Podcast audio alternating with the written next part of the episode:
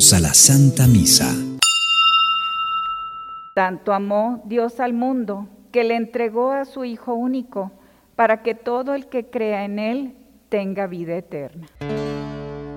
Honor y gloria a ti, Señor Jesús. Honor y gloria a ti, Señor Jesús. El Señor esté con ustedes, hermanos. Proclamación del Santo Evangelio según San Juan.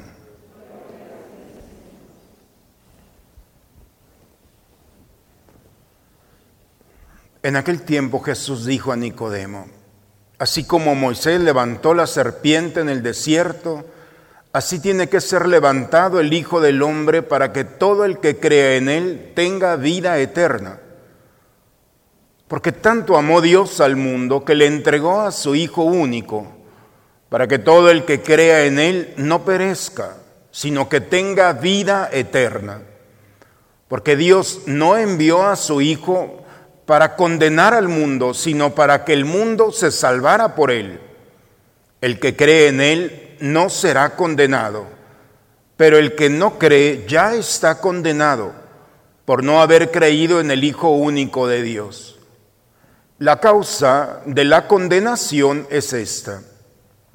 Habiendo venido la luz al mundo, los hombres prefirieron las tinieblas a la luz, porque sus obras eran malas. Todo aquel que hace el mal aborrece la luz y no se acerca a ella, para que sus obras no se descubran. En cambio, el que obra el bien conforme a la verdad, se acerca la luz para que se vea que sus obras están hechas según Dios. Palabra del Señor.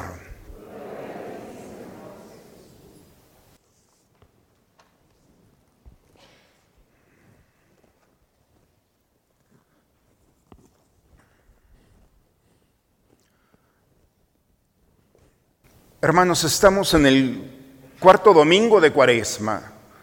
Y estamos haciendo una estación, un alto en nuestro caminar, en nuestro proceso de conversión. Estamos ya y podemos ver fácilmente el inicio de la Pascua. En unas semanas estaremos celebrando la fiesta más importante para la vida cristiana, para nosotros los creyentes. No es solamente una fiesta, una solemnidad, es en el momento en el que todos vivimos la experiencia de participar de la resurrección de nuestro Señor. Participar de la resurrección. Una oportunidad que Dios nos da cada año para volver a renovar nuestra historia. Como sacerdote he tenido en muchas ocasiones la oportunidad de escuchar personas que se acercan a mí con el dolor de una historia. Y sus palabras más o menos son, Padre, si yo pudiera quitar esta etapa de mi vida, si yo pudiera borrar ese momento, si Dios me permitiera a mí volver atrás y quisiéramos editar nuestra historia, quitar ese momento de dolor, de tristeza, en ese momento en el que nos equivocamos, tomamos una decisión que no era la conveniente, yo creo que muchos de nosotros, si vemos nuestra historia, quisiéramos cambiarla. Y uno puede decir, bueno, es imposible. Es imposible ciertamente cambiar nuestra historia. Pero Dios todo lo puede. Es lo que creemos nosotros. Y si creemos que Dios todo lo puede, no podemos cambiar nuestra historia, pero sí podemos cambiar, por la gracia de Dios, la connotación que tiene la historia en nosotros. Ese momento que viví, me equivoqué, mi pecado, esa realidad que viví de dolor, de tristeza, no podemos regresar a ese lugar solos. Si vamos a regresar a ese lugar, es con Jesús. Y cuando vamos y nos permitimos ser acompañados en nuestra historia por el Señor, nos damos cuenta que, que el peor momento de nuestra vida se va a convertir en el más bello momento.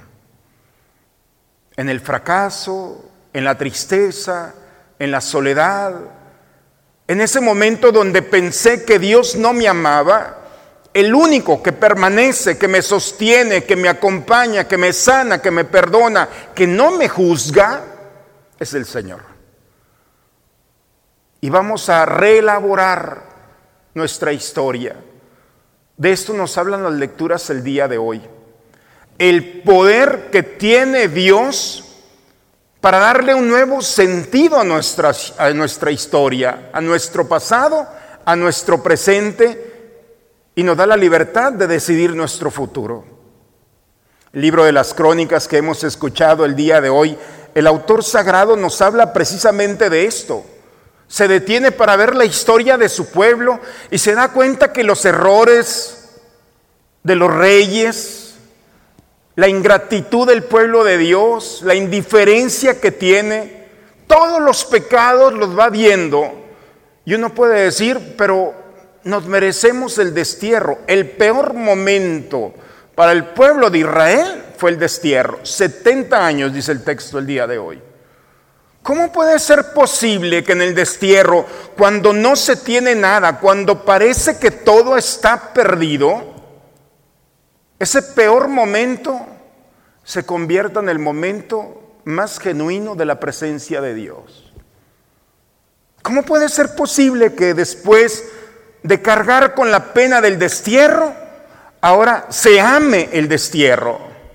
Porque fue allí, en ese lugar, bajo esas circunstancias, donde se encontraron con el Señor.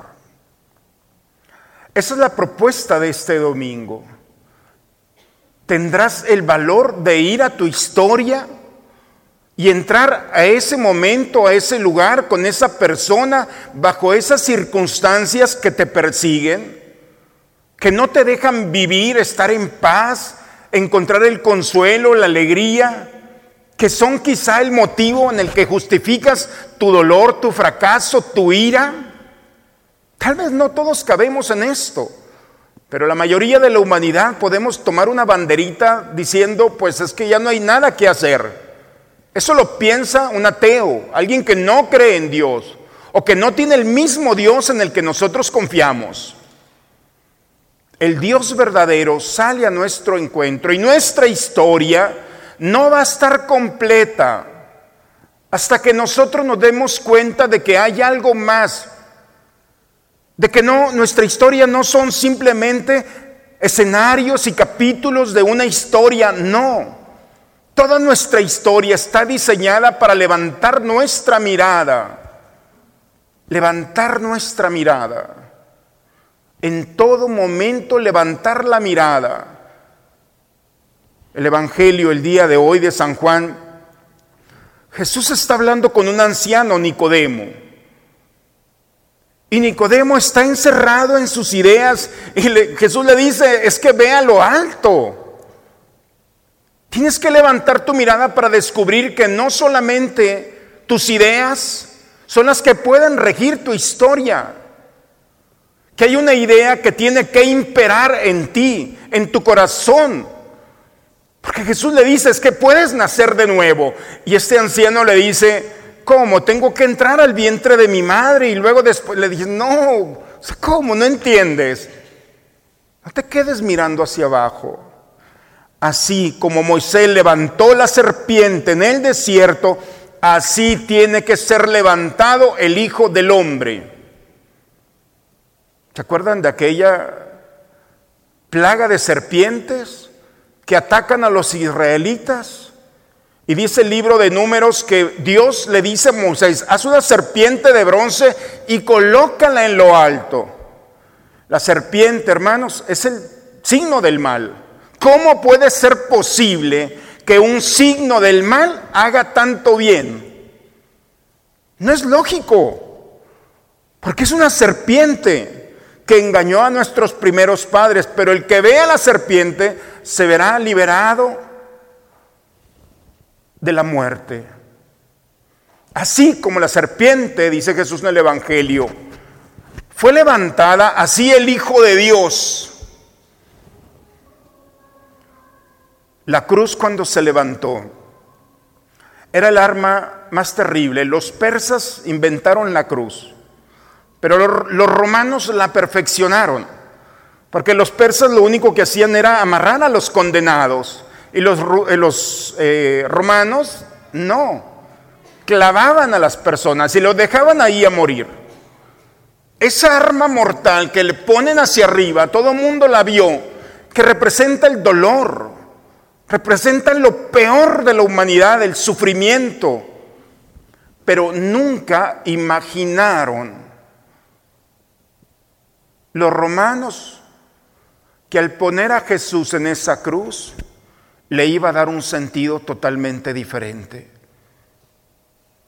Y esa cruz que representaba la muerte, cuando Jesús tocó ese madero, transformó. Y ahora nosotros no traemos el recuerdo solamente o un signo con la cruz. Los cristianos traemos la cruz no sola, sino con Cristo. Porque todo lo que toca a Cristo le quita la connotación de pecado, de muerte. Porque tanto amó Dios al mundo. Y esa es la buena noticia de este domingo. Todos los domingos tenemos una buena noticia. Y la buena noticia del día de hoy es que tanto amado Dios al mundo que le envió a su Hijo único para salvarnos, para ofrecernos la vida eterna. Y ha venido para ofrecer su sangre por nosotros. Se subió a la cruz y ha venido para salvarnos, no para condenarnos. Nosotros queremos obligar a Jesús a condenarnos y a condenar a los demás. Porque muchas veces le decimos que no me, no me merezco, Señor, que me ames. No merezco tu salvación. Ciertamente no la merecemos. Pero no estamos aquí porque merezcamos el amor y la salvación. No es un mérito nuestro. Es el deseo de Dios porque es amor. La segunda lectura del día de hoy, hermanos, podría predicarles aquí tres días de esto. La carta a los Efesios que hemos escuchado el día de hoy es maravillosa. El escritor sagrado le está hablando a los griegos y le dice, no son sus obras los que lo van a salvar, no es el cumplimiento de la ley. Si te portas bien y le dices a Dios que portándote bien te vas a salvar, ese no es el criterio de salvación. Yo también pensé eso, dice el escritor sagrado Pablo. No son nuestras obras los que nos van a salvar. Ya somos salvados, ya se nos ha dado gratuitamente Fíjense hermanos, la misericordia y el amor de Dios son muy grandes porque estábamos muertos y Él y en Él, en Cristo, nos ha dado la vida. Es gratuidad. Por eso Jesús ha venido al mundo para desconcertarnos. Y no tenemos que convertirnos para, para que Él nos ame. Y no tenemos que convertirnos para salvarnos. ¿Qué les parece eso? No necesitas convertirte. Así como estás, así te está amando Dios. Pero el amor de Dios hace nosotros que al menos tengamos una respuesta. No podemos ser indiferentes al amor de Dios. Otras religiones se tienen que convertir para que Dios los ame. El cristianismo es totalmente ilógico. La salvación ya está dada, ahora tenemos que convertirnos. Porque cuando alguien recibe amor, cuando alguien es perdonado, amado, entonces hay algo en el corazón que nos hace voltear hacia Él y decirle gracias. Y el amor verdadero perfecciona, sana, libera, purifica. Porque nuestra vida tiene un sentido cuando la vemos desde el amor. Y es lo que dice Pablo. No podemos entender nuestra vida sin la mirada de un Dios que nos ama. Te ama. No lo merecemos, no. ¿Quién? Pero eres libre porque la salvación consiste no en tus méritos.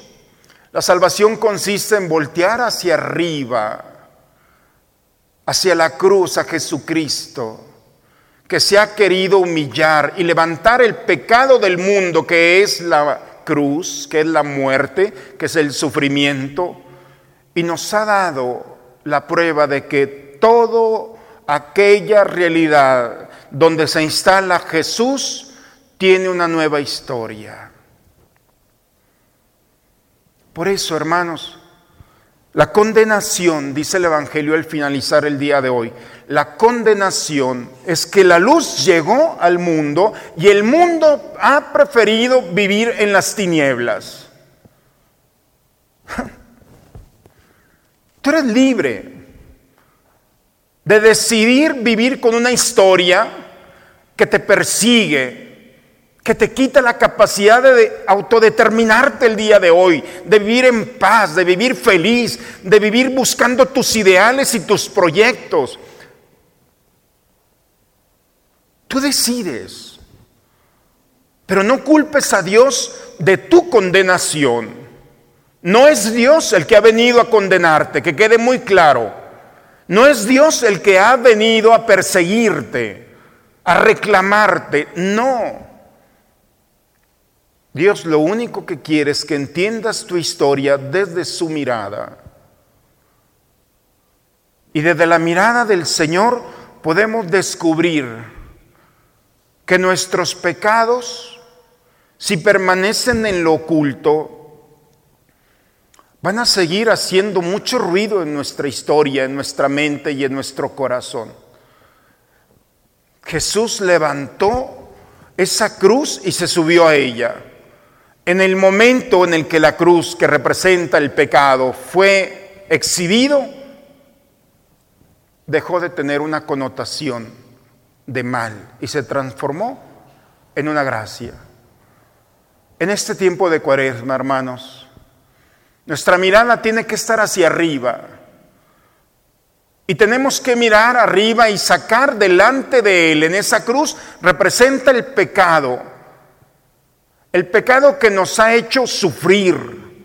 El pecado que nos ha hecho vivir en la tristeza, en la angustia, en la desesperanza en el momento en el que saques tu pecado y lo levantes en la cruz y le pongas a Jesús, en ese mismo momento ese pecado se va a transformar en la puerta para que Dios entre por su Hijo Jesucristo, toque ese pecado y como me decía ayer una niña, y lo lleve a la basura.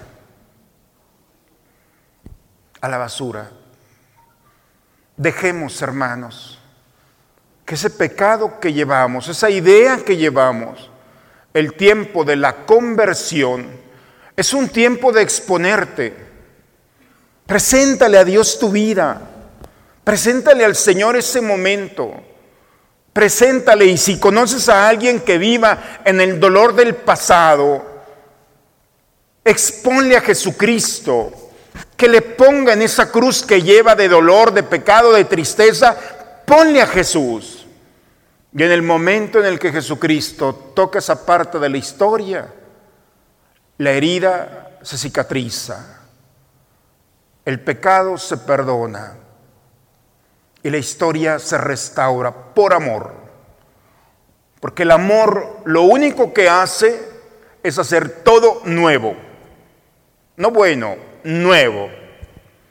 Por eso, hermanos, en este, en este cuarto domingo de Cuaresma, hay una propuesta delante de nosotros. ¿Cómo está tu historia? ¿Cómo está tu vida? ¿Qué parte quieres cambiar? ¿No lo has podido hacer? Bien. Hay un Dios que todo lo puede, por eso es Dios, en el que hemos puesto nuestra confianza, nuestra fe. Levantemos nuestro pecado como esta cruz y como esa serpiente y pongámosle a Jesús y si te decides ponerle a Jesucristo en esa parte de tu historia, es el medicamento que Dios ha enviado a este mundo para sanar, para liberar, para salvarnos. Por eso, hermanos, El mensaje es muy concreto. O pones tu mirada hacia abajo o la pones hacia arriba. Y si te decides exponerle tu vida a Jesús, entonces en dos semanas más vas a ser el mismo, la misma, pero diferente.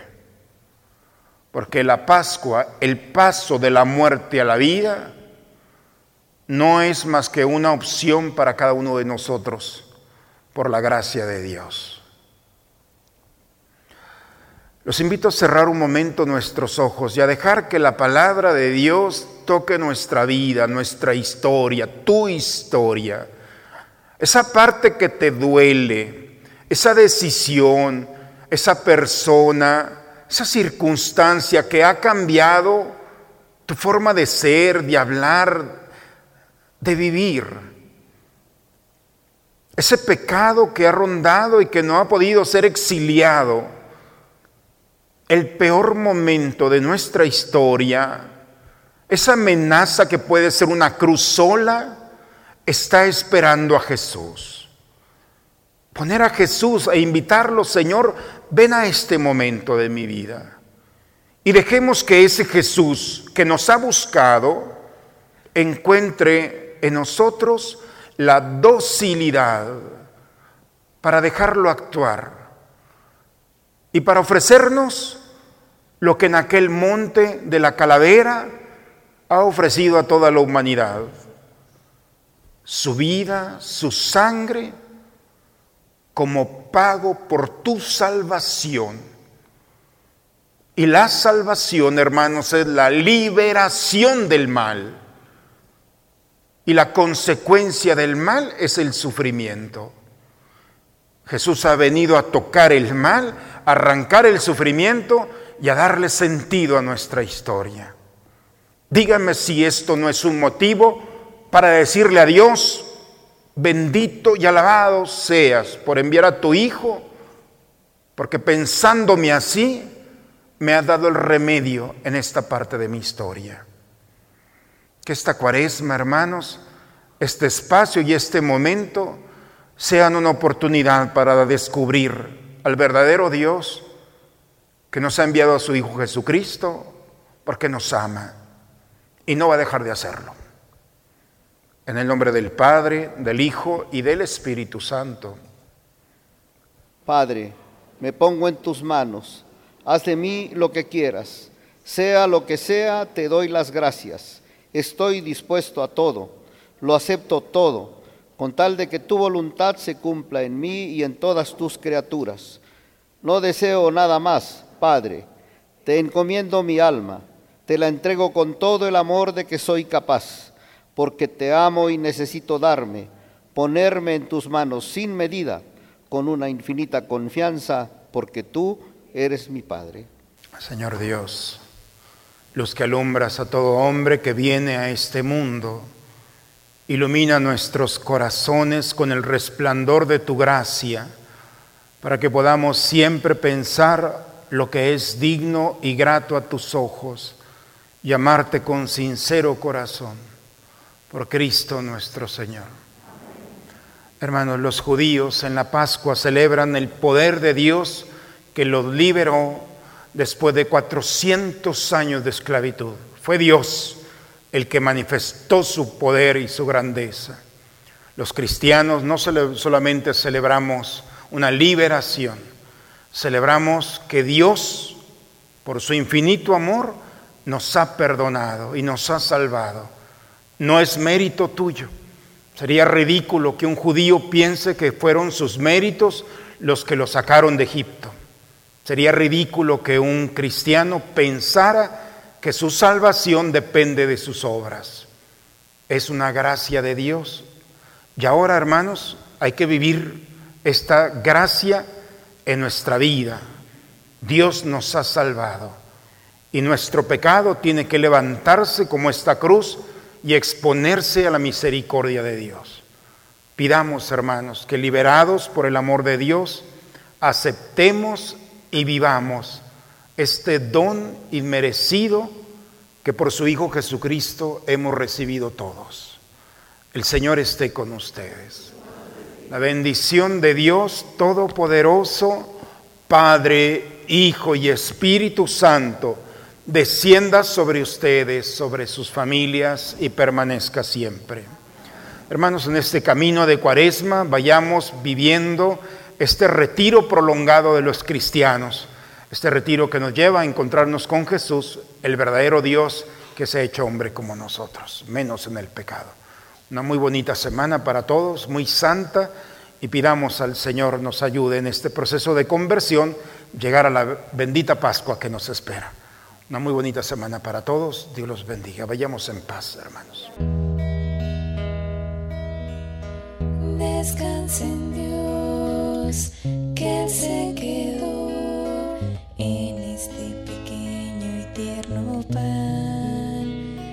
Descansa en Dios, entra en su paz. Alma mía, Él te salvará.